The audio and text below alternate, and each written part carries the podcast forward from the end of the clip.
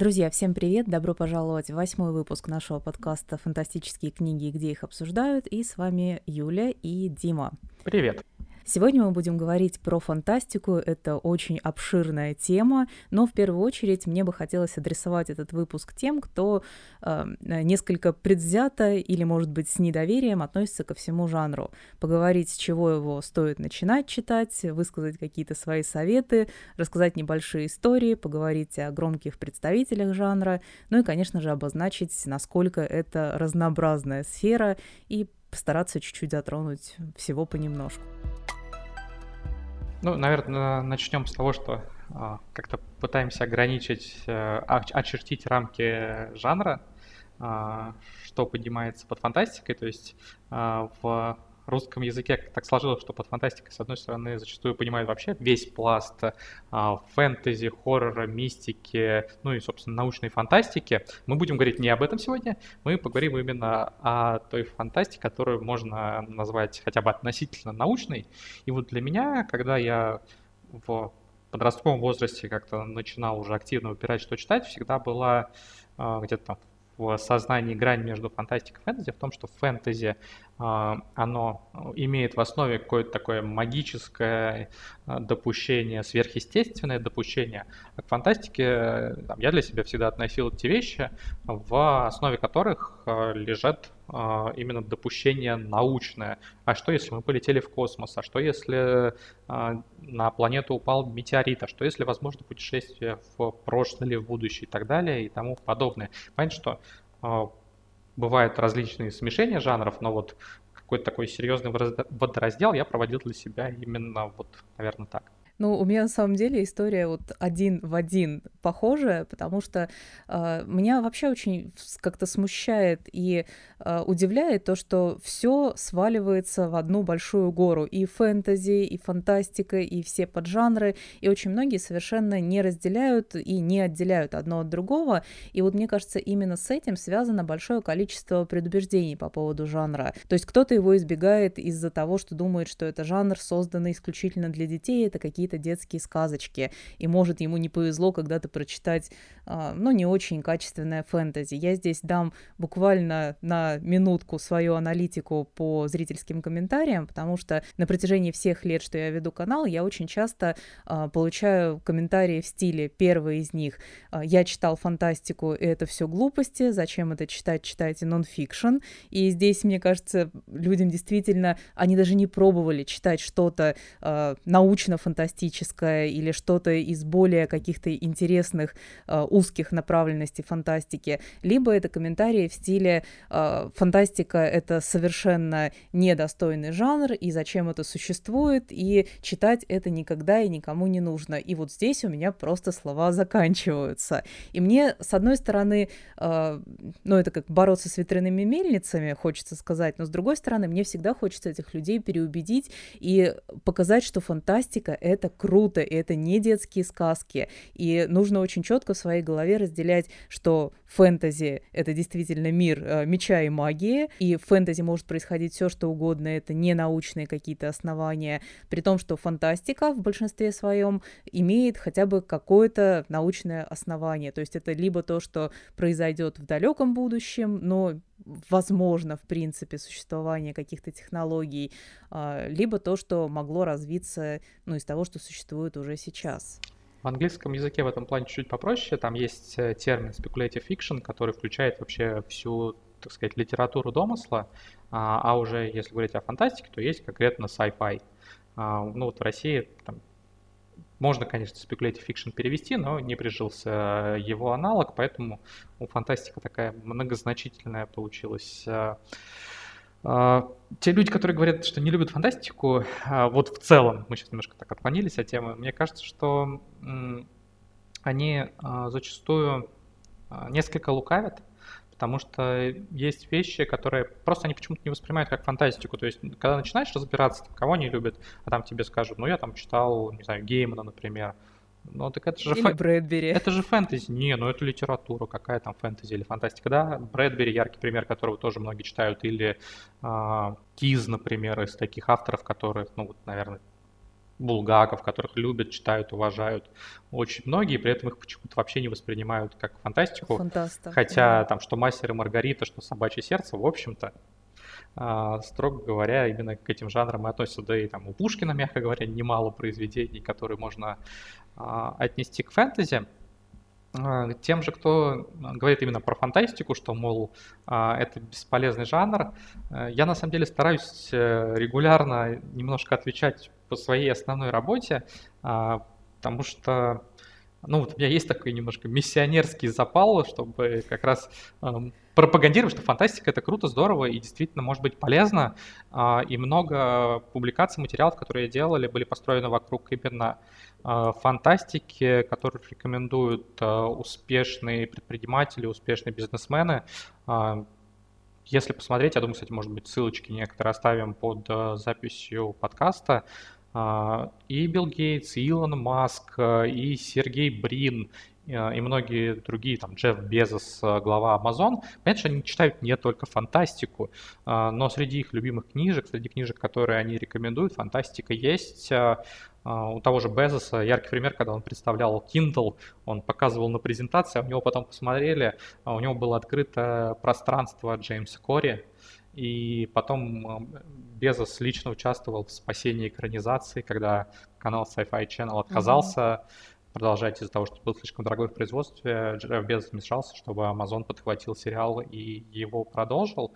А, и, с одной стороны, они ее читают, а, конечно, подчас для удовольствия, но в то же время они на ней выросли и во многом, наверное, обязаны тем, кому стали, в том числе этому чтению. То есть тот же Маск э, говорил о книгах, которые на него повлияли, упоминая а, Академию Азимова, как она вообще, в принципе, ему в какой-то степени сознание настроила на то, как человек может влиять на развитие цивилизации.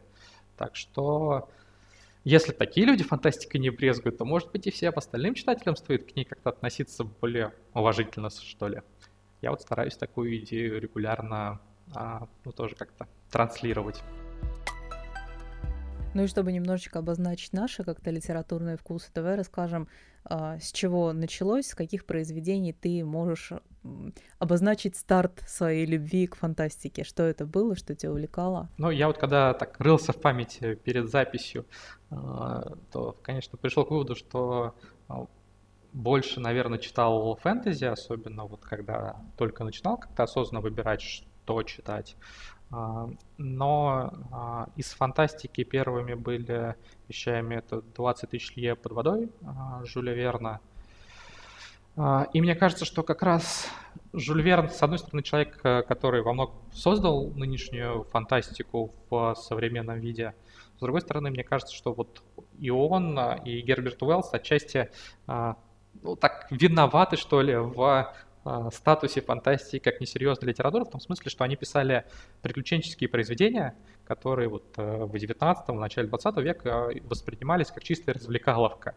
А, и их работы, в общем, во многом а, пользовались именно такой репутацией, хотя и Уэллс, и Верн во многом оказались визионерами, в какой-то степени предвидели Э, направление, по крайней мере, развития технологий, а может быть, наоборот, э, задали это направление, те люди, которые выросли на их книжках потом, э, создавали, вдохновлялись именно этими книгами.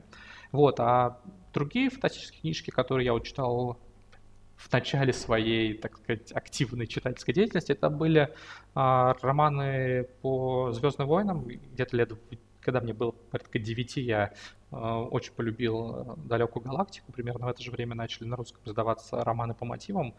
Э, и вот я ими тогда зачитывался. Уже после этого я перешел так, к более классической фантастике, будь то Хайнлайн, Азимов, Кларк ну, и так далее.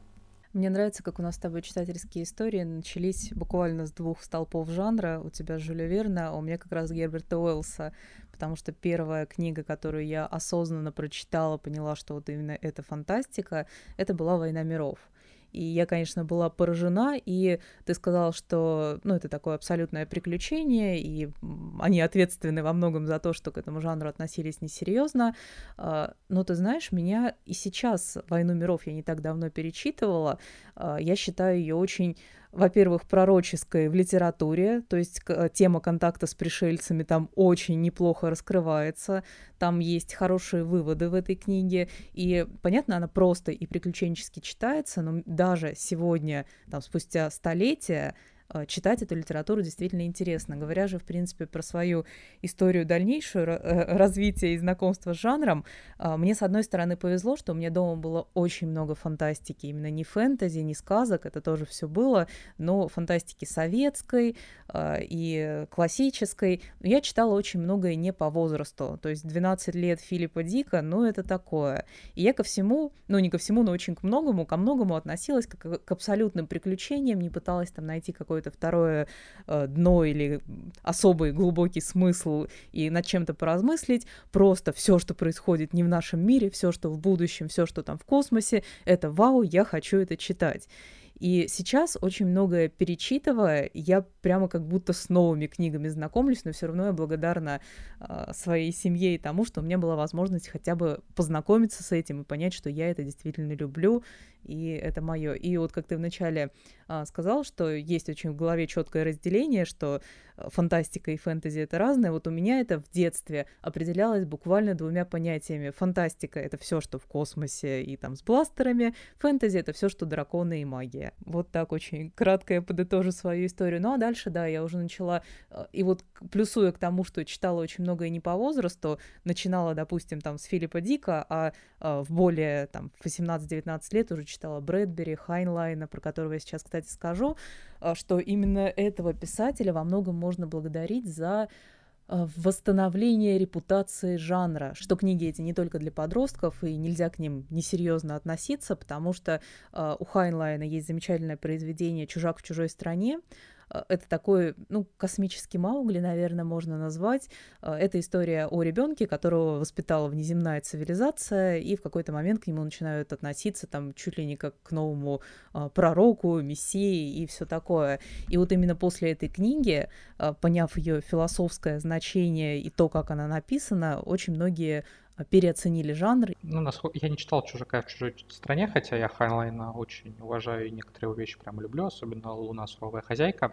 Но, насколько я знаю, он в этой книжке был еще таким своего рода литературным бунтарем, потому что поднимал темы, которые в литературе, в общем, были своего рода табу в то время. И литераторы, работавшие в а, реализме они их не могли затронуть, а вот Хайнлайн фантаст, ну что с ним возьмешь, он, он мог а, себе это позволить. А, насколько я знаю, все-таки во многом а, на изменение репутации фантастики из таких больших фантастов 20 века повлиял не столько все-таки Хайнлайн, который был ну, именно ведущим фантастом, сколько Брэдбери, которого, как мы уже а, отмечали, его многие воспринимают именно не как фантаста, хотя сам он себя к ним причислял, конечно. А, и именно Брэдбери стал таким вот а, человеком, который поднял репутацию фантастики, хотя вот если говорить обо всех классиках, то есть вот есть большая троица фантастов 20 века, Кларк, Азимов, и Хайнлайн, и немножко в стороне от них, но не меньше величина Брэдбери, я бы, наверное, своим любимым все-таки назвал именно Хайнлайна. Вот как-то он мне наиболее близкий.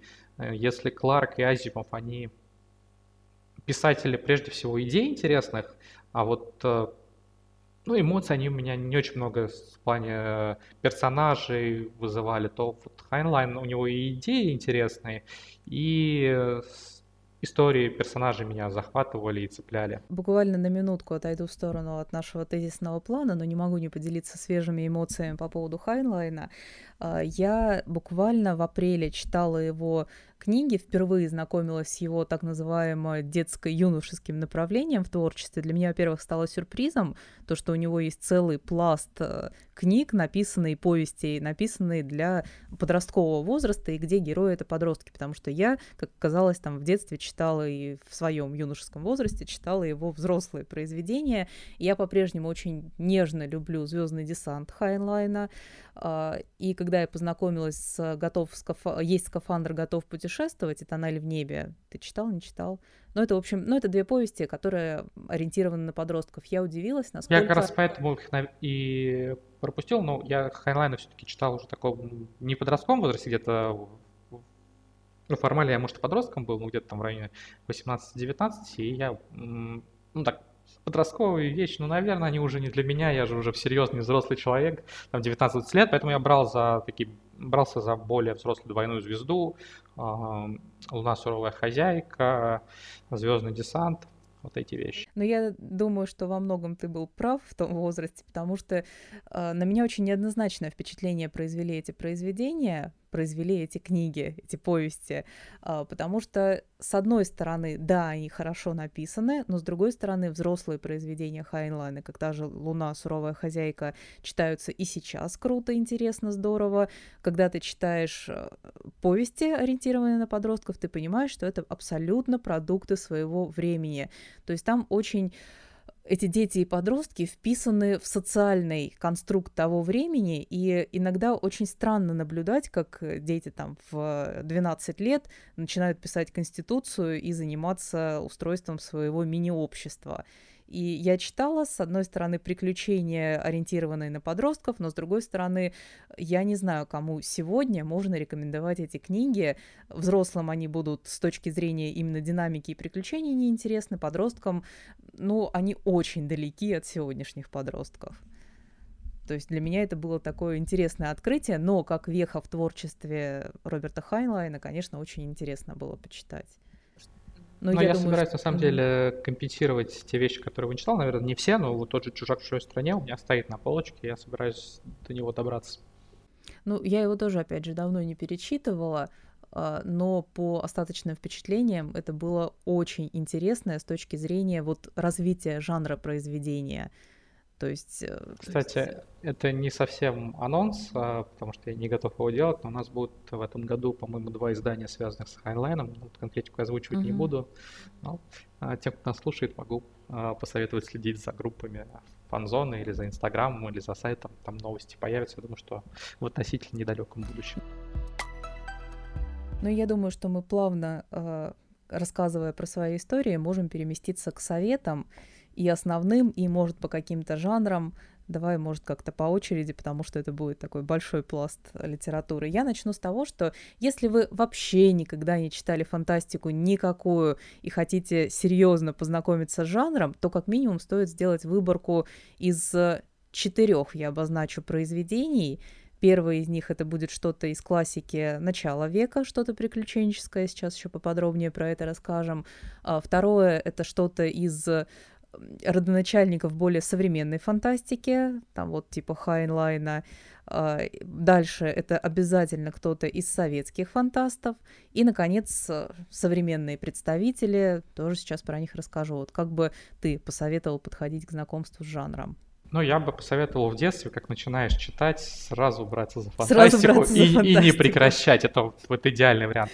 А, но если чуть э, более реалистичный сценарий все-таки такой доступен, наверное, не всем, а, то я бы, ну, скажем так, если вы не читали фантастику, но осознанно готовы ее попробовать, то задать вопрос себе, что вам интересно. То есть, э, если вы а, любите скажем, историю, то есть немало произведений о путешествиях во времени, да, у них э, подмоченная репутация, но среди вот таких сюжетов попаданцев попадаются, пардон за тавтологии, весьма э, незаурядные, вроде «Врата Нобиса», «Пауэрс», которого, кстати, в прошлом выпуске упоминали. Э, если вам интересна тема роботов, то тут Азимов, такая нестареющая классика с его роботом, который во многом вообще э, канон истории о робототехнике, и эта тема, собственно, сейчас на слугу, сейчас активно развивает, так что а, про искусственный интеллект роботов а, можно почитать, начать именно с него. Если вам интересно космос, каком, какой-то такой реалистичный космос, то можно посмотреть либо «Марсианина» Эдди Вейра, который, благо, а, очень сильно прогремел благодаря экранизации. Его, я думаю, читали как раз, в том числе и те люди, которые обычно фантастику не читают. И есть немало, в общем, произведений близких по духу, по какому-то освоению космоса в самом ближайшем будущем. Это и «Державы земные», например, и марсианская трилогия Робинсона, которая у нас выходила. То есть это во многом реалистичные произведения, насколько это, в принципе, возможно для фантастики. Ну и а, если бы меня просто попросили порекомендовать какой-то самый яркий фантастический цикл современный, я бы Джеймса Кори с пространством рекомендовал, потому что он своего рода такая квинтэссенция современной фантастики. Он впитал в себя очень много. Там есть и военная составляющая, и политическое столкновение с неизведанным, и вопрос освоения других планет, и того, как информация распространяется, и как она влияет на общество, и исследований различных, связанных с передовой наукой. То есть вот, пусть не все, но очень-очень многие темы фантастики этот цикл в себя впитал, и зачастую их необычно интересно обыгрывает. При этом он еще и просто как такое увлекательное чтение очень хорошее, его можно читать не отрываясь, и главное, он почти закончился. То есть там а, Запланирован 9 томов на русском, вот сейчас э, доступно 8, 9 на английском выходит в этом году, то есть ждать окончания истории уже совсем недолго осталось, так что я бы Пока больше дочитаете, порекомендовал. получите уже да, финал. Да. а, ну и я хочу немного все-таки расшифровать то, что я советовала. Мне очень понравились, кстати, твои, твой подход к тому, что нужно можно, вернее, заинтересоваться фантастикой, основываясь на каких-то конкретных направлениях. Интересные путешествия во времени, там, берите про попаданцев, действительно очень много классного. А, у нас, кстати, есть э, выпуск про альтернативную историю, и туда тоже можно заглянуть и какие-то конкретные советы а, выдернуть себе оттуда. А, говоря же про примеры из классики, то, во-первых, это начинать там Жюля Верна из а, Герберта Уэллса, и вот про Жюля Верна у него часто советуют 20 тысяч лет под водой, это такое самое вроде как известное у него произведение, но я на самом деле никогда сама особо не любила этого автора, и в детстве он меня не захватывал, там были очень долгие описания, и единственное, что у Жюля Верна мне прям реально нравилось, это был «Таинственный остров», и вот я хочу именно его посоветовать. А, двигаясь дальше, Хайнлайн — это, конечно же, «Звездный десант», это, я считаю, произведение даже тем, кто не хочет знакомиться с фантастикой, необходимое к прочтению, потому что оно во многом даст понять, а, откуда произошли современные боевики и в кино, и в э, жанр, в принципе, вот такой боевой армейской литературы. Конечно же, «Чужака в чужой стране», как я уже советовала. Отдельным направлением я выделяла советскую фантастику, и здесь, наверное, главные рекомендации будут, конечно же, Стругацкие, во-первых, «Трудно быть богом», и, во-вторых, «Пикник на обочине». Это два таких прям произведения, которые тоже э, абсолютно всем могу советовать. И из современников очень хочу порекомендовать Питера Отца и его «Ложную слепоту». Для меня когда-то эта книга открыла буквально вот новый взгляд на всю современную фантастику. Она написана в 2006 году, если я ничего не путаю, вышла первый раз публикация, но я ее читала там буквально тройку может, 3-4 года назад, и это было действительно для меня прямо громкое открытие, потому что я долгое время была законсервирована в фантастах именно 20 века, и для меня фантастика — это вот как раз Хайнлайн, это Филипп Дик, и закончилось все на 2000 годе. И когда я прочитала «Ложную слепоту» и увидела, насколько современный взгляд отличается и насколько в более далекое будущее он заглядывает, я была действительно поражена, и все темы контактов с пришельцами, первого контакта, вот все, что вы читали, забудьте, у Питера Отца это все по-другому. Мне, кстати, в свое время не очень зашел роман. Я его прочитал только потому, что собирался брать интервью у Питера. И сам Питер мне понравился больше, чем его книжки, честно говоря. То есть он очень приятный, интересный собеседник.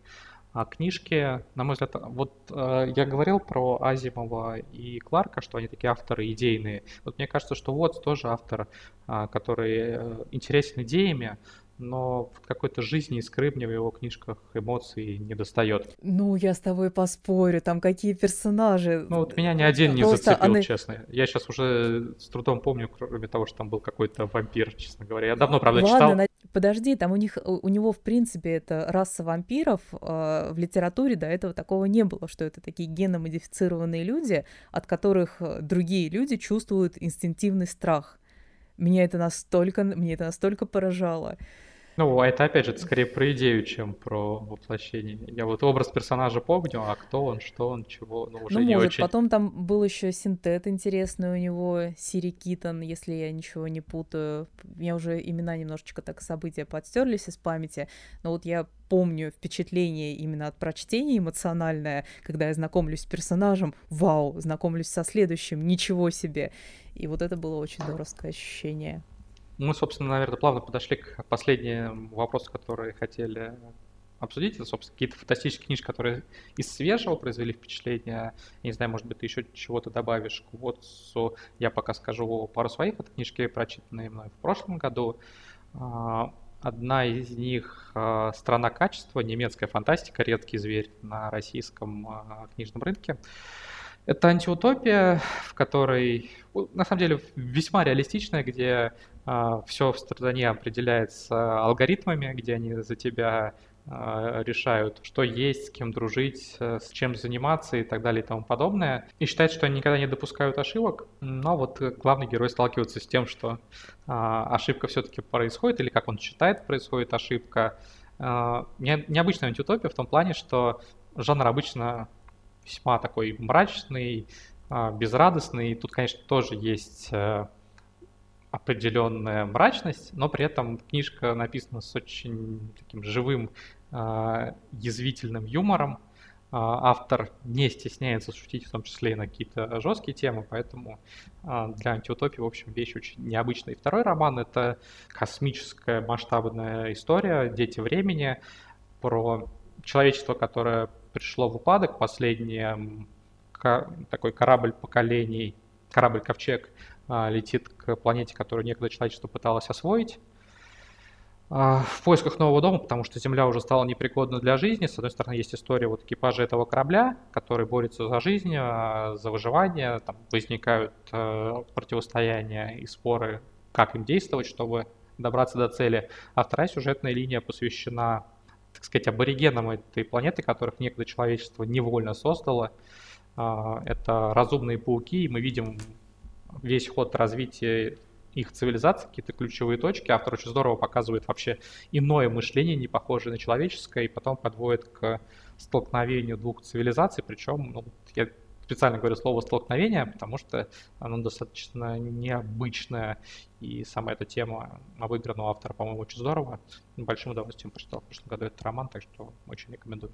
Ну, я обозначаю советы из современников. Во-первых, еще раз хочу подчеркнуть Джеймса Кори с его пространством, потому что это такая очень крутая космоопера, и понравится она и любителям эмоций, отношений и крутых персонажей, и вместе с тем динамичного сюжета и большого количества событий. И, во-вторых, э, мы в прошлом выпуске говорили про этническое фэнтези. Вот я хочу посоветовать этническую фантастику, наверное, это Люцисиния, а, задачи трех тел. Я когда впервые узнала, что это китайская фантастика, и увидела там имена персонажей, думаю, ну, я это не потяну. Но на самом деле, когда начинаешь читать, у тебя не возникает никаких вопросов, там, а, затыков, а, очень колоритно читается, и не бойтесь, мозг вы там не сломаете. Ну, вот София интересен еще тем, что у него какой-то все-таки есть эм, экзотический, что ли, немножко взгляд на стандартные темы фантастические. То есть он зачастую затрагивает идеи, которые для жанра стандартные, но находят Круто необычное их. применение. А, так что я думаю, что отчасти с этим связан его успех на Западе. Ты, с одной стороны, берешь, получаешь что-то знакомое, но не такое, как ты привык. И это такое очень хорошее сочетание. Вот, я думаю, что на этом мы сегодня будем заканчивать. Спасибо всем, кто нас слушал. Обязательно подписывайтесь, э, где бы вы нас не слушали, там, где вам удобнее. Обязательно читайте фантастику, и знакомьтесь и, от- и открывайте для себя новых авторов. И до новых встреч. С вами были Дима и Юля. Пока-пока.